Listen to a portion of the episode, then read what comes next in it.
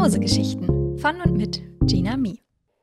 Hallo, ich nehme das hier gerade auf am 1. Mai. Ja, toll, Feiertag. Ich sitze hier und nehme auf. Nee, aber das ist kein Problem. Das heißt, wenn ihr das hört, ist aber, glaube ich, schon Juni. Ich glaube, wir haben dann jetzt gerade Anfang Juni, wenn ihr das hier hört. Und deswegen wünsche ich euch, dass ihr gerade richtig geiles Wetter habt, hoffentlich, dass ihr grillen könnt ich hau mir Mais auf meinen Grill. Ich bin ja Vegetarierin, aber ich grill trotzdem total gerne auch ohne Fleisch. Also hoffe ich, dass wir alle gerade komplett in der Sonne sitzen, dass es nicht zu heiß ist, dass wir super geil essen können und wir einfach vielleicht gerade mit dem Podcast irgendwo draußen liegen, auf einer Picknickdecke oder auf unserem Balkon oder unserer Terrasse, irgendwas. Ich bin sehr gespannt, wenn ich das selber in ein paar Wochen höre, was gerade für ein Wetter ist. Wahrscheinlich liege ich da bei 34 Grad und bin am Sterben, weil ich einfach keine Temperatur über 25 Grad aushalte. Yay! Wir haben heute wieder eine wunderschöne Geschichte von unserem Märchenschreiber. Und wenn ich Märchenschreiber sage, dann wissen wir natürlich alle, wer gemeint ist. Und zwar unser lieber Eglos. Ich glaube, das ist jetzt die vierte oder fünfte Geschichte von Eglos, die er einsendet. Ich freue mich jedes Mal, wenn eine Einsendung von ihm kommt, weil Eglos einfach wirklich wunderschöne Märchen schreibt. Ich sage Märchen, weil der Stil vom Schreiben einfach immer so von der Wortwahl her sehr wie Märchen gemacht ist, von der ganzen Aufmachung, von dieser Magie, die in der Geschichte steckt.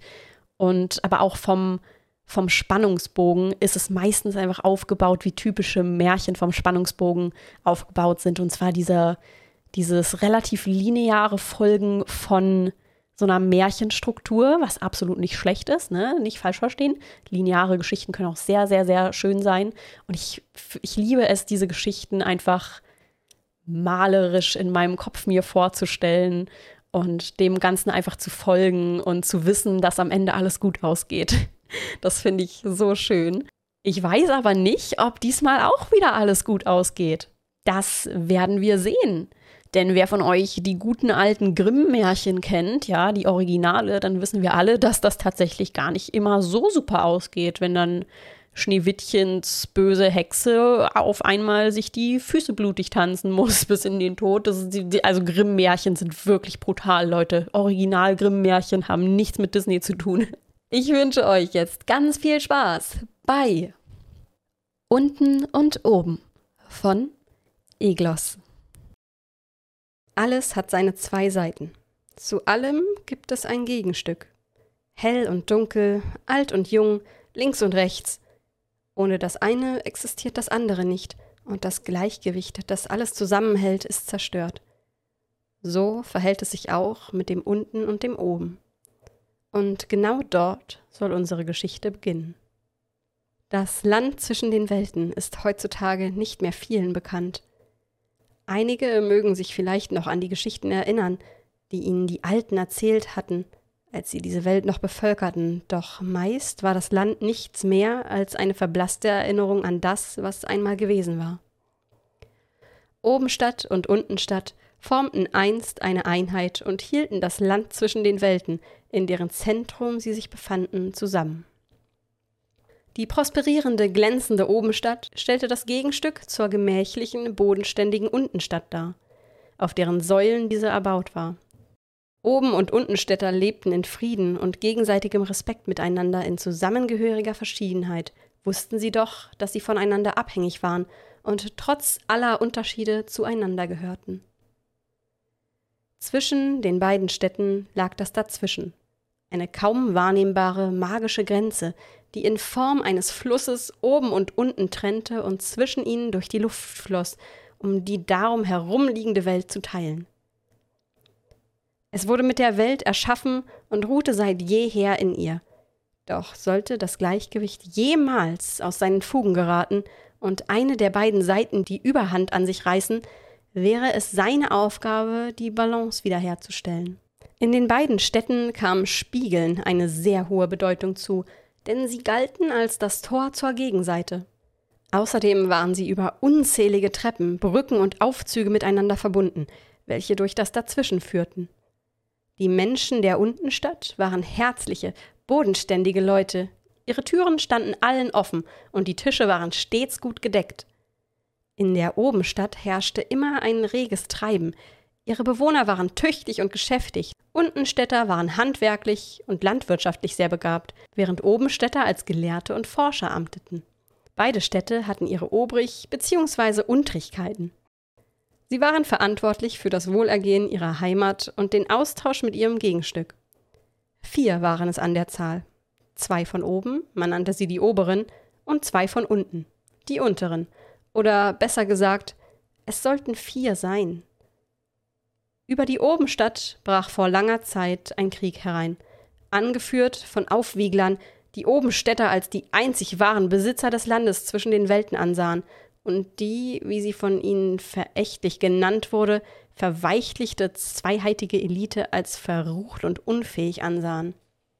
Ihr Anführer nannte sich der Übere. Alten Legenden zufolge war er der mächtige, rachsüchtige Geist eines Mannes, der mit seiner Bande vor unzähligen Jahren schon einmal einen Aufstand anzuzetteln versucht hatte und darauf aus der Obenstadt in die große Leere am Rande des Landes zwischen den Welten verbannt worden war. Allein und ohne Aussicht auf eine gesittete Rückkehr in sein ehemaliges Zuhause schwelte in ihm sein Groll und die Stadt und die Oberen, die ihm diese Strafe auferlegt hatten.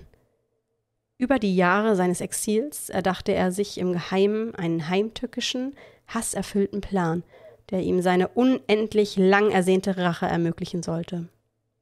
Sein Name und seine Geschichte waren schon längst aus den Köpfen der Leute verschwunden, als er eines Nachts über die Dächer von oben stattfegte. Von weitem her hatte er die Herzen einiger unzufriedener Obenstädter vergiftet, und nun marschierten sie als seine Marionetten gegen den Palast der Oberen. Die beiden Oberen wurden in den großen Zweistadtspiegel gesperrt und Neu-Obenstadt, wie man von nun an zu sagen pflegte, versank im Chaos. Viele der Bewohner konnten sich nach Untenstadt retten, doch diejenigen, denen die Flucht nicht möglich war, fielen dem Zorn des Überen zum Opfer.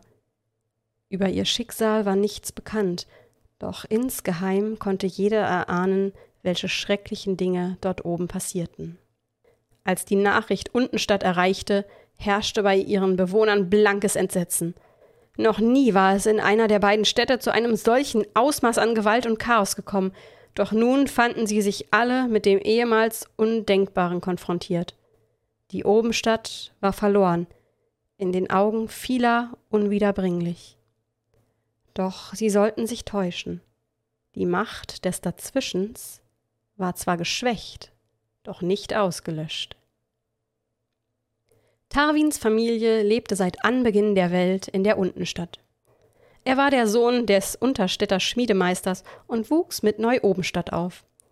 Die alten Zeiten waren für ihn nur Geschichten, die ihm über den längst erblassten Glanz der oberen der beiden Seiten erzählt wurden. Das Volk hatte sich schon längst mit den Geflüchteten aus der alten Obenstadt vermischt. Sie wurden mit offenen Armen empfangen, denn jeder wusste, dass sie keine andere Heimat mehr hatten solange die von Boshaftigkeit durchtränkte Hand des Überen ihr angestammtes Zuhause umklammerte.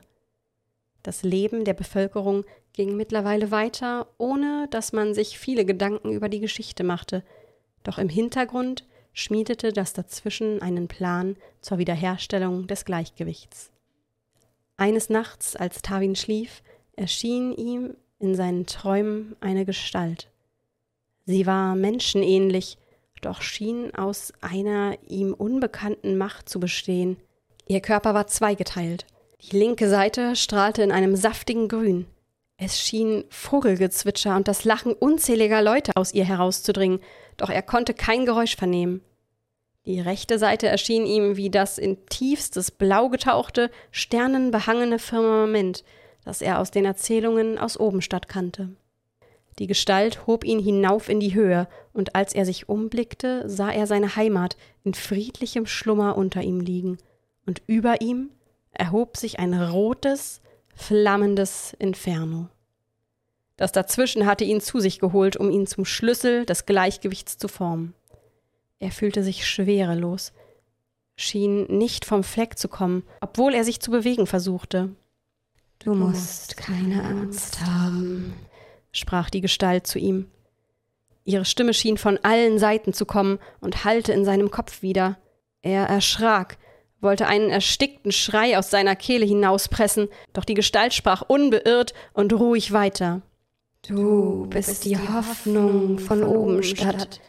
Du bist derjenige, der dem Überen Einhalt gebieten wird. Du wirst denen von oben, die im Unten weilen, ihr altes Zuhause zurückbringen. Tarwin erstarrte, sein Kopf war leer, und gleichzeitig schwirrten unzählige Gedanken rastlos darin umher. Als er zu einer Antwort ansetzte, verstummte seine eigene Stimme erneut, und es erschien vor ihm in einem hellen Lichtschwall ein kleiner, runder Spiegel. In diesem Moment erwachte er aus seinem Traum. Es war noch früh am Morgen. Die Sonne war erst ein kleiner, heller Streifen am Horizont, die Luft frisch vom Morgentau, der auf den unter dem roten Morgenhimmel liegenden Wiesen lag, und die ersten Vögel zwitscherten in den blätterbehangenen Baumkronen ihr Lied, mit dem sie die Sonne jeden Morgen begrüßten. Tarwin eilte durch die engen, sich langsam mit Menschen füllenden Gassen zum Palast der Untrigen, welcher in der Mitte der kreisförmig aufgebauten Stadt lag. Zu seiner Überraschung standen die beiden Untrigen bereits vor seinen offen stehenden Pforten und schienen auf etwas oder eher auf jemanden zu warten. Die beiden, ihre Namen waren Almara und Balun, sahen Tarwin erwartungsvoll dabei zu, wie er die breiten Stufen zu ihnen hinaufhastete. Almara war eine schlanke, großgewachsene Frau mit langer, goldener Haarpracht auf der eine aus leuchtend grünen Zweigen geflochtene, mit Blumen und Beeren besetzte Krone thronte. Ihr Blick war liebevoll und großherzig, und ihr langes, leuchtend weißes Kleid schien sie über den Boden schweben zu lassen. Balun war ein kräftiger Mann mit einem vollen braunen Bart. Seine Tunika war aus feinsten Stoffen gewebt, und in der Hand hielt er einen langen Stab. Er war aus einer alten, knorrigen Eichenwurzel gefertigt und mit kunstvollen Schnitzereien verziert. An seiner Spitze war eine glänzende Kugel angebracht, zweigeteilt in Grün und Blau, den Farben der beiden Städte.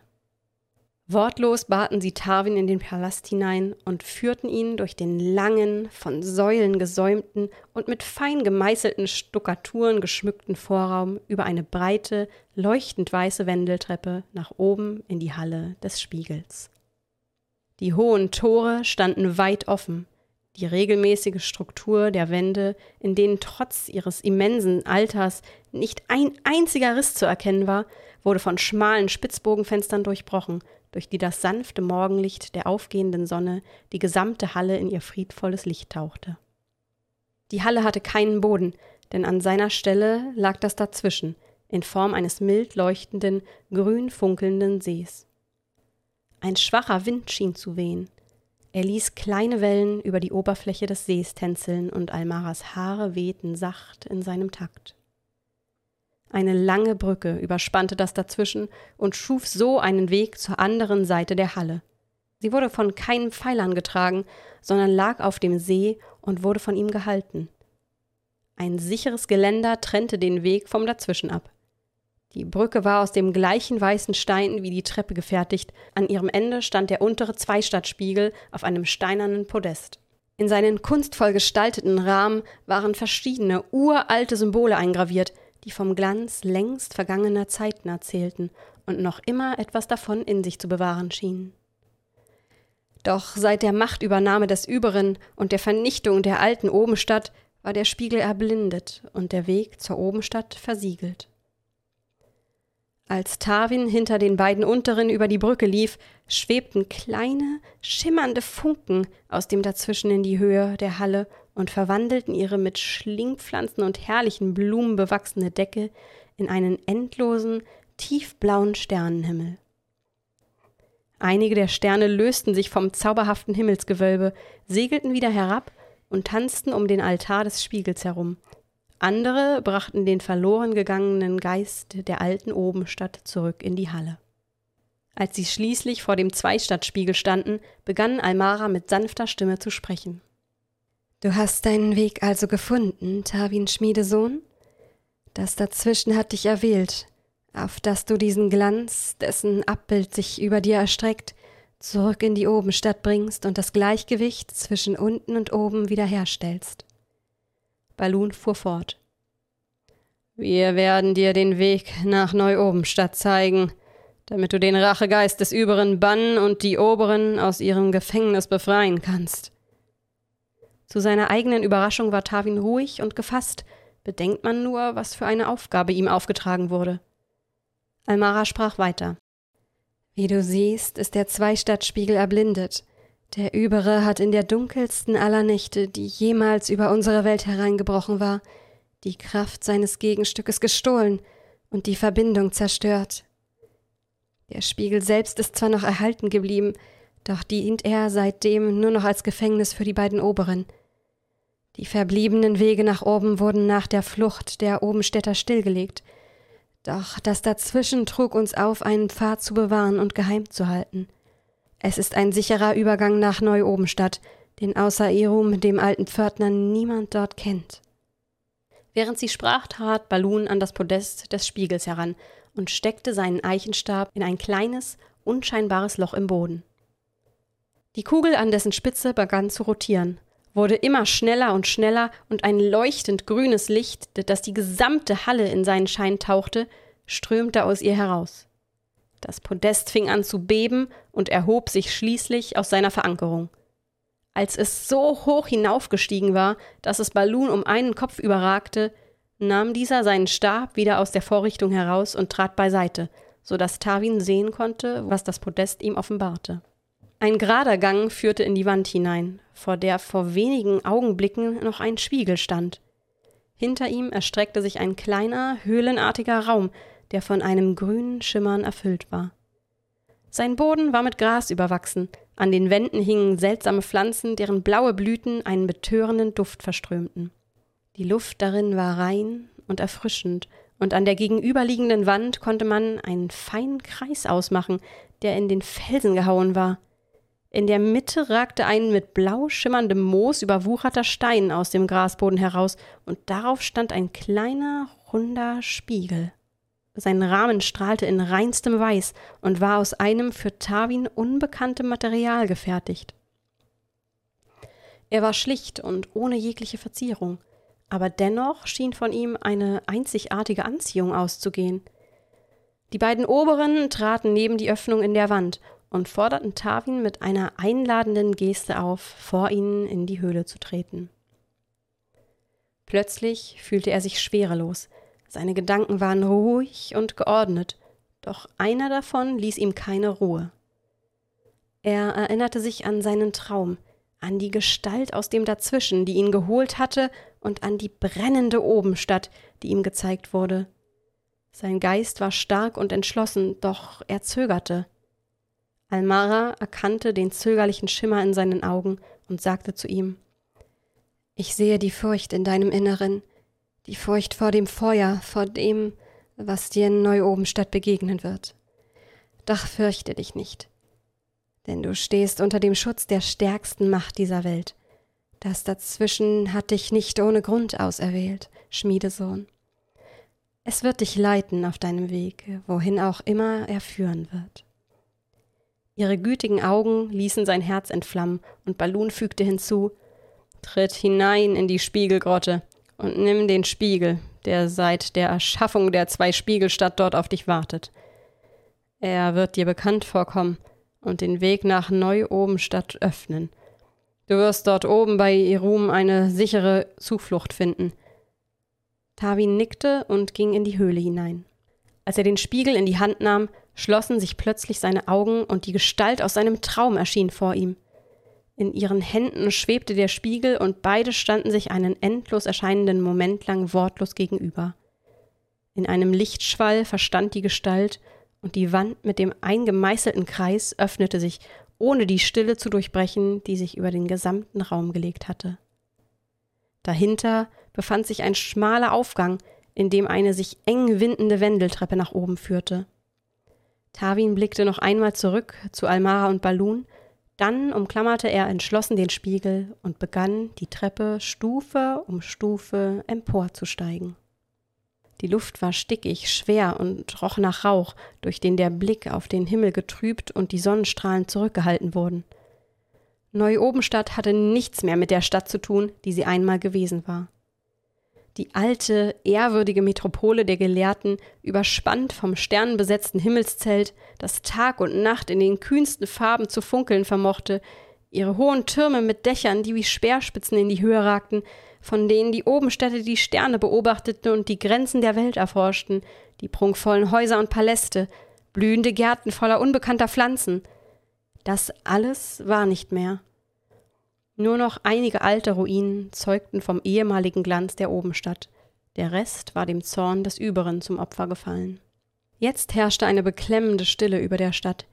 Die wenigen Häuser, die man überhaupt als solche bezeichnen konnte, waren aus vom Ruß der unzähligen Feuer geschwärzten Brettern und Stofffetzen zusammengebaut. Überall schwelten Glutnester und entzündeten sich immer wieder in wilde Feuer, die über das wenige Hab und Gut der Neu-Obenstädter herfielen, als wäre es ihre Aufgabe, ihre Umgebung so lebensfeindlich wie möglich zu halten. Sie waren die einzige Lichtquelle in der Landschaft und tauchten alles in ihren fahlen, roten Schein. Das einzige Gebäude, das noch erhalten geblieben war, war der Palast der Obrigen, doch der Übere hatte sich dort eingenistet und jeglichen Glanz, der ihm einst innegewohnt hatte, ermatten lassen. Dort labte er sich an seiner Rache, die er so lange ersehnt hatte, und der Hass, der ihn einst zu diesem grässlichen Werk trieb, zerfraß seinen Körper immer mehr, bis von ihm nichts mehr als eine dunkle Hülle übrig geblieben war. Tarwin stieß eine schwere Steintür auf und fiel erleichtert, aber schwer atmend auf die Knie. Er befand sich erneut in einer Höhle, ähnlich der unteren, aber das grüne Schimmern war einem blauen Nebel gewichen. Irum lehnte sich auf der anderen Seite an eine moosbedeckte Wand und sah Tawin erwartungsvoll an. Er war groß und sehr dünn, seine Haut und Haare bleich und die Kleidung staubig, doch seine Ausstrahlung schien der miserablen Gestalt, für die Tawin ihn im ersten Moment gehalten hatte, eine unbändige und kämpferische Stärke zu verleihen. Die kleinen, dunklen Augen wirkten ruhig und gelassen und verrieten, dass Irum ganz genau wusste, warum Tarwin hier war. Haben Sie dich also endlich hier hochgeschickt? Wurde auch Zeit. Diese Stadt ist schon viel zu lange ein flammendes Drecksloch. Bereiten wir diesem Überen endlich den Abgang, der schon viel zu lange fällig ist, sagte Irum plötzlich mit kräftiger Stimme. Tarwin hatte sich die Begrüßung wohlgemerkt etwas anders vorgestellt. Irum erkannte seine Verdutztheit und fügte etwas ruhiger hinzu. Ich scheine dich etwas überrannt zu haben. Entschuldige bitte. Aber wenn man so lange alleine in Neu-Obenstadt sitzt und der einzig sichere Ort eine magische Höhle ist, während alles andere um sich herum in Flammen steht, dann staut sich so einiges an. Wie dem auch sei. Er drehte sich um und stieß die steinerne Tür auf und trat hinaus. Komm, wir haben zu tun. Der Nebel hielt die stickige Luft aus der Höhle fern, doch als Tawin heraustrat, stockte ihm für einen kurzen Moment der Atem. Die Höhle befand sich inmitten von Ruinentrümmern, die verstreut auf dem mit zersprungenen Steinplatten ausgelegten Boden lagen. Die Platten waren gewärmt von den Feuern, einzelne versenkte Grasbüschel ragten zwischen den Ritzen heraus, und rund um den Eingang der Höhle herum waren verkohlte Holzbretter und Steinbrocken zu kleinen Haufen aufgeschichtet. Tarwin sah sich in der unwirtlichen Gegend um und versuchte zu erahnen, wie es dort einmal ausgesehen haben könnte. Plötzlich spürte er, wie der Spiegel, den er an seinem Gewand befestigt hatte, sich langsam erhob und anfing sich zu drehen. Als sich die karge Landschaft in ihm spiegelte, strömte ein blauer Lichtschwall aus ihm heraus und setzte sich am Boden ab. Ein sanfter Wind kam auf und blies den Ruß von den Steinen. Die Halme der Gräser schwankten mit ihm mit, fingen an zu wachsen, und an ihren Spitzen erblühten funkelnde blaue Blumen.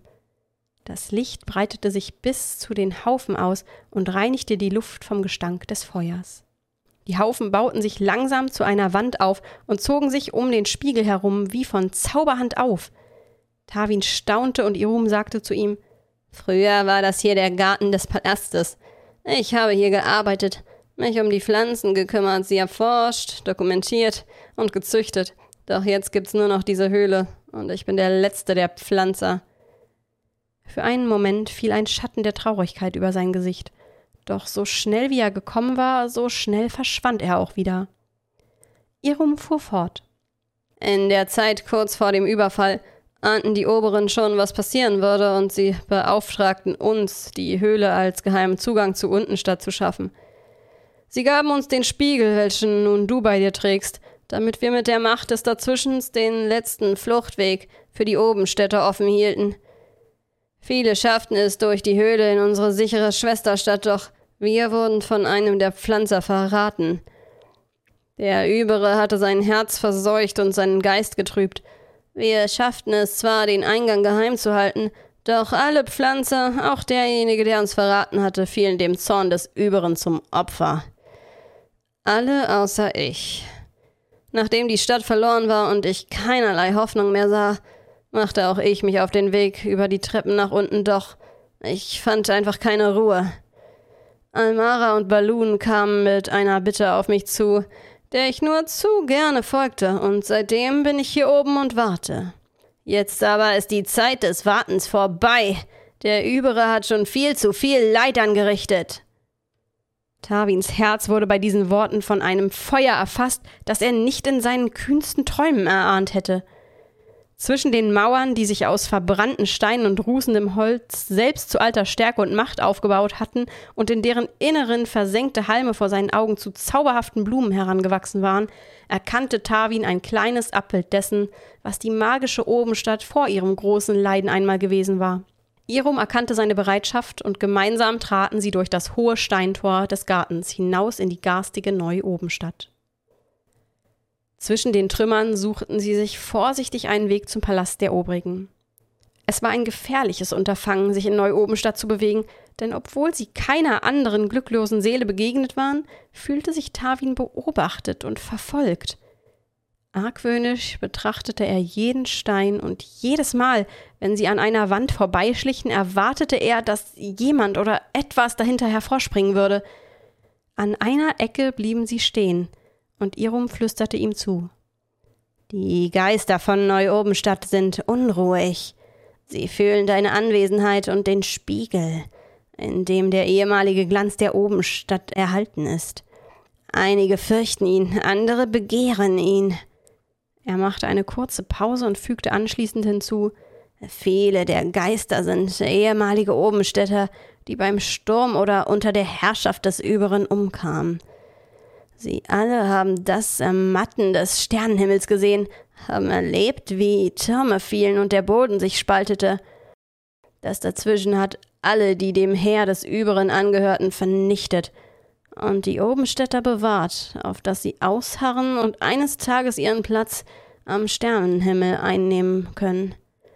Diejenigen, die sich vor dem Spiegel fürchten, haben den Glanz der Stadt ganz besonders geliebt – und die schmerzende Erinnerung liegt schwer auf ihn. Auch ich empfinde den Schmerz des Verlustes, aber im Gegensatz zu Ihnen kann ich etwas dagegen tun. Er hob seinen Blick zum raucherfüllten Himmel und raunte kaum hörbar. Ah, wie glücklich ich bin, etwas gehabt zu haben, dessen Abschied so schwer fällt. Tarwin empfand Mitleid mit ihr rum, und sein Wille wurde dadurch noch weiter gestärkt. Auch die letzten verbliebenen Zweifel waren nun verschwunden. Die alten Tore des Palastes hingen schief in ihren Türangeln und waren leicht geöffnet, so dass Tawin einen kleinen Blick in das Innere der Vorhalle erhaschen konnte. Die ehemals leuchtend weißen Wände waren von Ruß und Asche bedeckt, die zerrissenen Banner hingen von der mit Löchern überzogenen Decke, und die Stufen der Treppe, die hinauf in die Halle des Spiegels führte, waren zerstört und unter Trümmerteilen begraben. Tarwin wollte sich zwischen den Türflügeln hindurchzwängen, doch Irum hielt ihn zurück. Hier kommen wir nicht weiter. Der Eingang zur Spiegelhalle ist verschüttet und der Übere würde uns kommen sehen. Sie schlichen an der Mauer der Halle entlang, bis sie an der anderen Seite ankamen. In einigen Metern Höhe erkannte Tawin eine kleine Öffnung, zu der ein Weg aus aufgetürmten Steinbrocken hinaufführte. Manchmal komme ich hierher und beobachte den Überen in seinem sich selbst auferlegten Gefängnis. Er ist schwach und ängstlich geworden, denn sein Hass hat ihm seine gesamte Kraft geraubt. Er wurde zum Opfer seiner eigenen Rache. Er wurde verzerrt und noch stärker korrumpiert, als er es so schon gewesen war. In der Zeit nach dem Überfall zog er marodierend durch die Stadt, nahm sich alles, was noch übrig war, und erschuf die Feuer, die heute noch die untergegangene Schönheit quälen und versengen. Doch im Laufe der Zeit, als alles in Schutt und Asche gelegt worden und jeder Bewohner der alten Obenstadt geflohen oder unter seiner Herrschaft zusammengebrochen war, zog er sich für immer längere Zeit in die Halle des Spiegels zurück, bis er zu sehr geschwächt war und sie bis heute nicht mehr verließ. Seither hat sich die Stadt verändert. Es wurde still und einsam. Außer dem Feuer schien nichts mehr einen Lebenswillen gehabt zu haben, und nur in der Höhle hatte ich eine sichere Zuflucht. Doch diese Zeit ist jetzt vorbei. Er lächelte Tawin an, und in seinen Augen brannte die gleiche Entschlossenheit wie in Tawins Herzen. Gemeinsam stiegen sie die Steine nach oben und schlüpften durch die Öffnung in das Innere der Halle. Sie war gleich aufgebaut wie ihr Gegenstück in der Untenstadt, doch die Brücke, die über das Erloschene dazwischen führte, war eingestürzt, die Wände schwarz gefärbt und übersät von Kratzspuren. Überall brannten kleine Feuer, tanzten hämisch über die Wände und den Boden und erfüllten die Halle mit ihrem roten Licht. Direkt neben ihnen stand der obere Zweistadtspiegel auf seinem zerbrochenen Podest erblindet und mit Staub bedeckt. Vor ihm kauerte eine dunkle, jämmerlich anzusehende Kreatur. Ihre Haut war schwarz wie das Dunkel einer lichterlosen Nacht. Sie hatte eine menschenähnliche Statur, doch die Arme und Beine waren unnatürlich lang und dünn, die Hüften und Rippen stachen unter der vernarbten Haut hervor, und der Kopf schien wie durch eine schwere Last auf die Schultern gedrückt zu werden. Ein breiter, mit ebenfalls schwarzen Zähnen besetzter Mund und weiß leuchtende, durchbohrende Augen formten das Gesicht, das in den knöchrigen Händen vergraben lag. Das leise, keuchende Atmen drang durch die stickige Luft, und die Aura, die von der Kreatur ausging, war erfüllt von Hass, Leid, Wut und, ganz zu Tawins Überraschung, Angst. Irum trat zuerst durch die Öffnung in die Halle hinein und versteckte sich hinter einem Stein. Er rief Tawin mit einer Geste zu sich und flüsterte ihm kaum hörbar zu: Das ist der Übere, oder zumindest das, was noch von ihm übrig ist. Tawin nickte und griff nach dem Spiegel an seinem Gewand, als der Übere sich plötzlich aufrichtete und sich zu den beiden umdrehte. Mit schweren Schritten ging er auf sie zu, und bevor Tawin den letztendlich doch noch die Angst überkam, einen klaren Gedanken fassen konnte, sprang Irum auf und kletterte auf den Stein. Der Übere erstarrte und beide hielten dem Blick des anderen einen unendlich erscheinenden Moment lang stand. Ein tiefes, fürchterliches Knurren drang aus dem Mund des Überen, dessen Zähne funkelt vom Licht der Flammen knirschend aufeinander gepresst waren.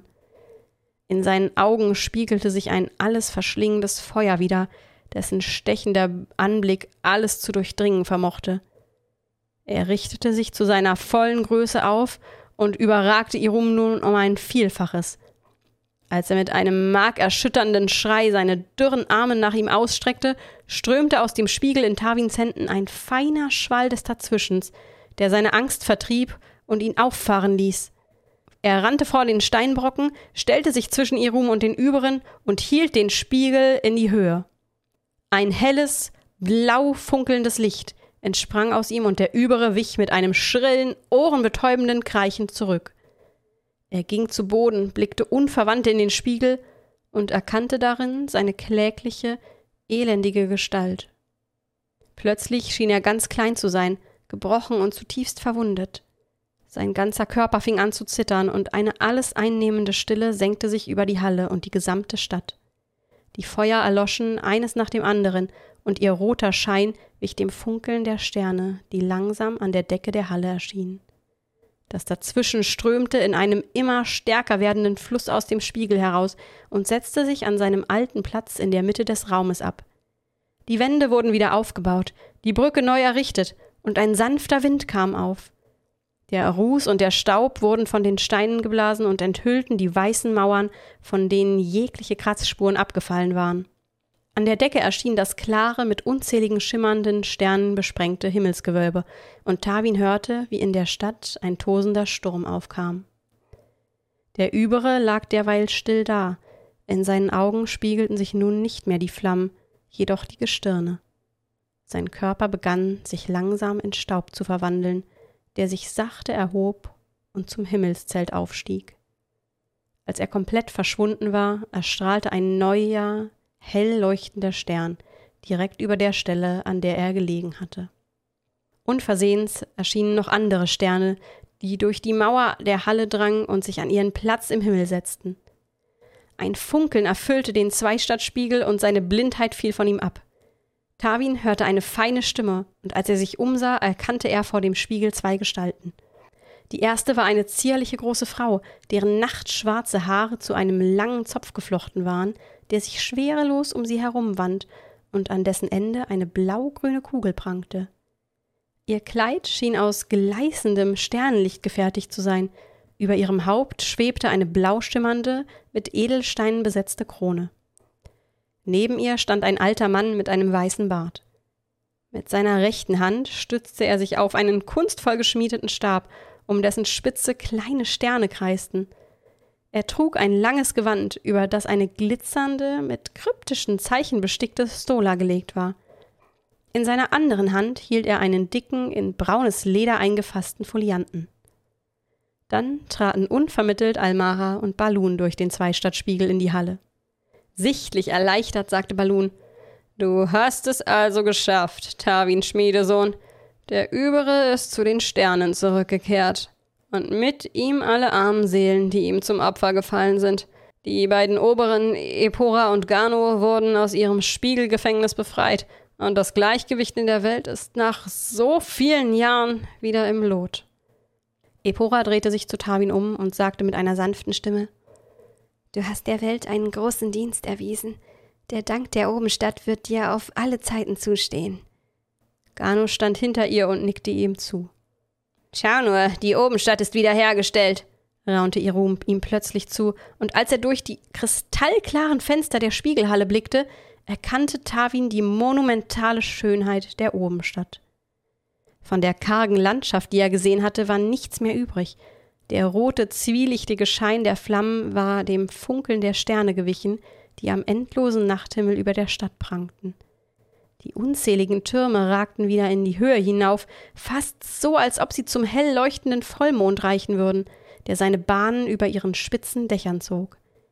Die edlen Häuser waren neu erbaut, die engen Gassen und weitläufigen Plätze erfüllt vom zauberhaften Schimmern der Blumen, die wieder aus dem Erdreich hervortraten und ihre lieblich duftenden Blüten zum Mond hinaufreckten.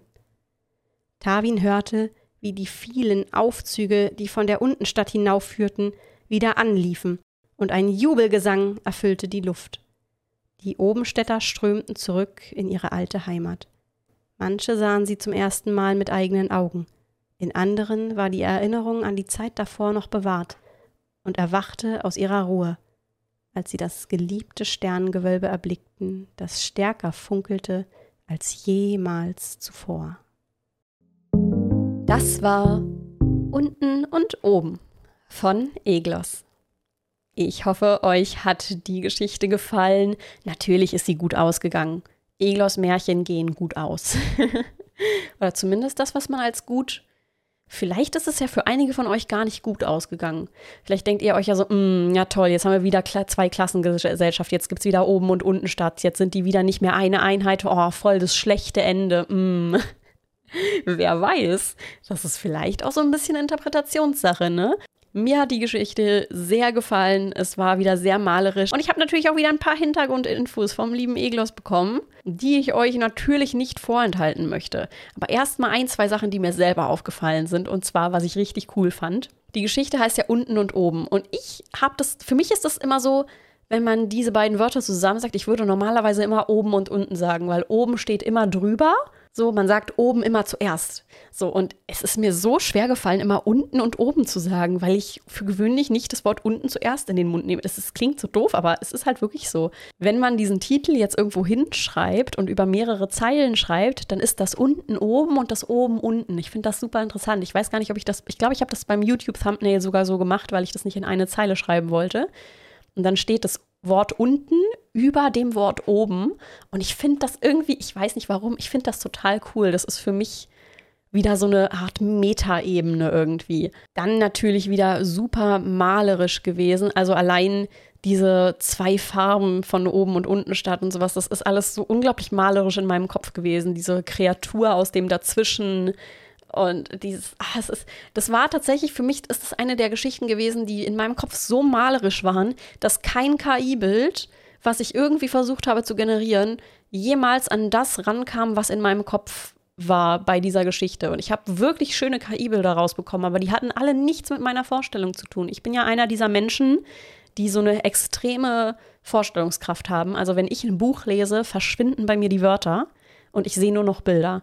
Und ich bin dann, wenn ich aufhöre zu lesen, falle ich komplett aus so einer Welt raus und bin so, oh mein Gott, das sind ja Wörter.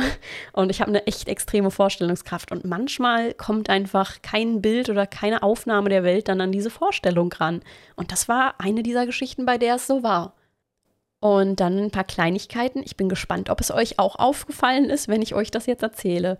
Und zwar waren das oben und das unten, es waren ja wirklich nicht nur im Bereich oben und unten komplette Gegensätze, sondern auch alles, was darin vorgefallen ist oder so, die Personen, das waren immer komplette Gegensätze. Also ich, oh Gott, kriege ich die Namen jetzt gerade noch hin. Die beiden unteren, also die Wächter von unten, das waren einmal eine Frau mit langen schwarzen Haaren und ein Mann mit weißen Haaren, so. Und als er dann die beiden Oberen aus der, in der Obenstadt befreit hatte, war das eine Frau mit langen weißen Haaren und ein Mann mit schwarzen Haaren. Oder andersrum? Ich glaube ich glaub andersrum. Ich glaube, es war genau andersrum. Ich glaube, die Frau von oben war dann die mit den langen schwarzen Haaren und so. Aber es waren halt wirklich so diese Yin- und Yang-Prinzipien. So, das fand ich super interessant und das ist an einigen weiteren Stellen mir auch noch aufgefallen. Also nicht nur bei den beiden, sondern an einigen Stellen ist mir das aufgefallen, dass das immer diese kompletten Gegensätze sind. Auch noch eine super interessante Hintergrundinfo sind ganz viele Eindrücke von Eglos in diese Geschichte eingeflossen, die teils auch viel mit meinem und dem Stream von meinem Freund zu tun haben. Der streamt übrigens auch für alle, die mich nur von hier kennen. Und zwar, mein, mein Freund spielt unglaublich viel Elden Ring. Ist ja ein sehr bekanntes Spiel. Ich weiß, dass der Übere, aus der Geschichte, der war zum Beispiel so sehr Elden Ring inspiriert. Dann hatte die Geschichte enorm viel von dem Spiel Lost in Random.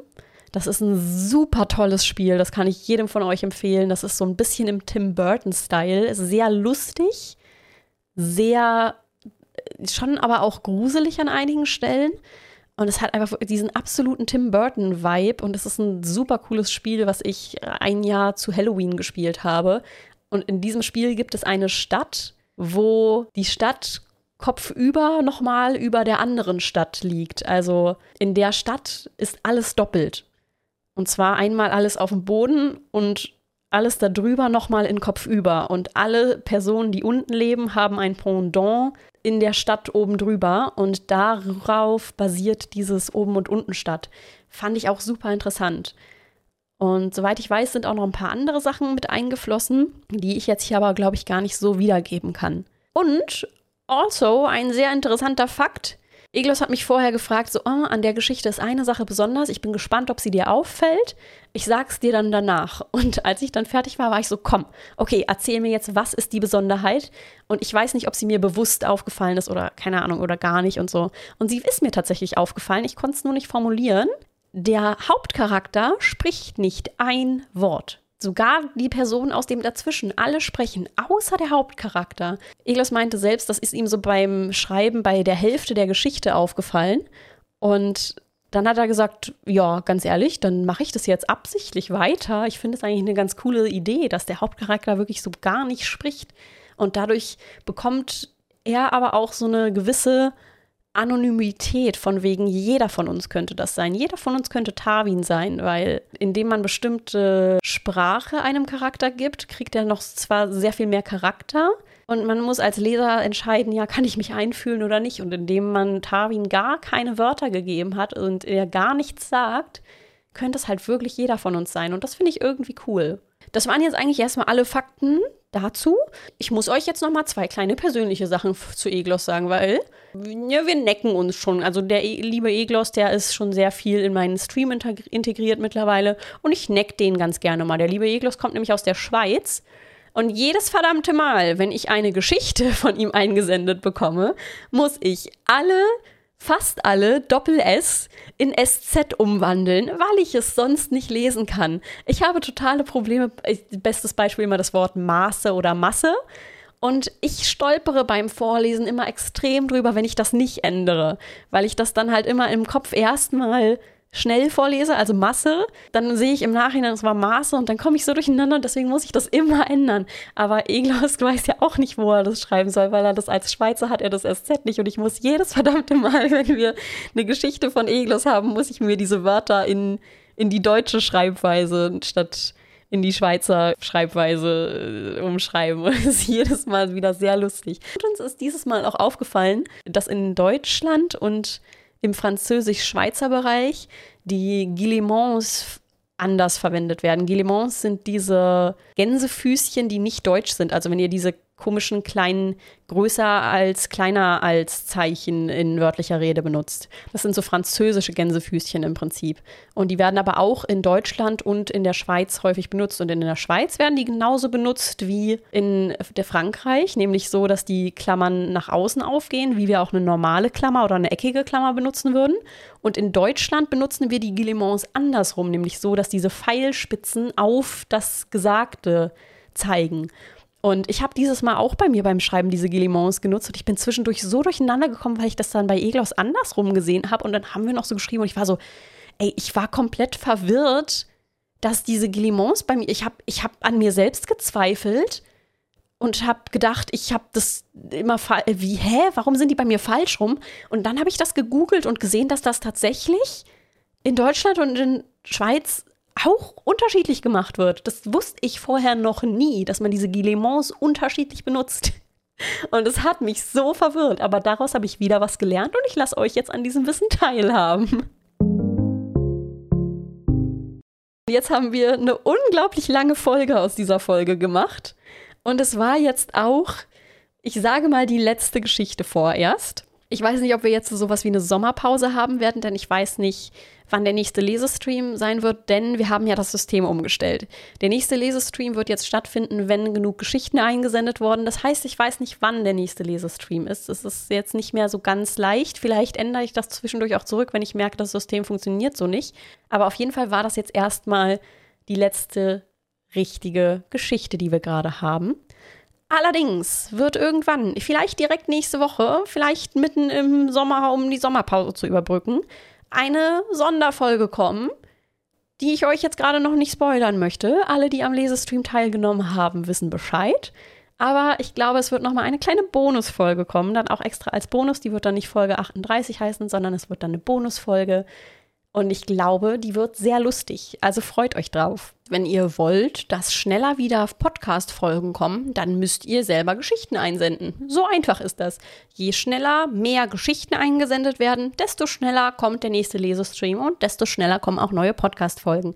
Also, wenn ihr jetzt Lust habt, dazu was beizutragen und auch einmal selbst eine Geschichte zu schreiben, dann Trommelwirbel, jetzt kommt wieder mein absolut authentischer Abspann, der immer wieder gleich ist, dann könnt ihr auf jeden Fall in der Folgenbeschreibung oder in der allgemeinen Podcast-Beschreibung alle Infos dazu finden. Ihr findet dort einen Drive-Link, in dem ihr ein Hinweisdokument findet, eine Hinweis-PDF. Da steht drin, wie viele Wörter darf ich schreiben, wann muss ich einsenden, welche Themen sind verboten, wohin schicke ich denn meine Geschichte, wenn ich fertig bin? All diese Fragen erfahrt ihr in diesem Dokument.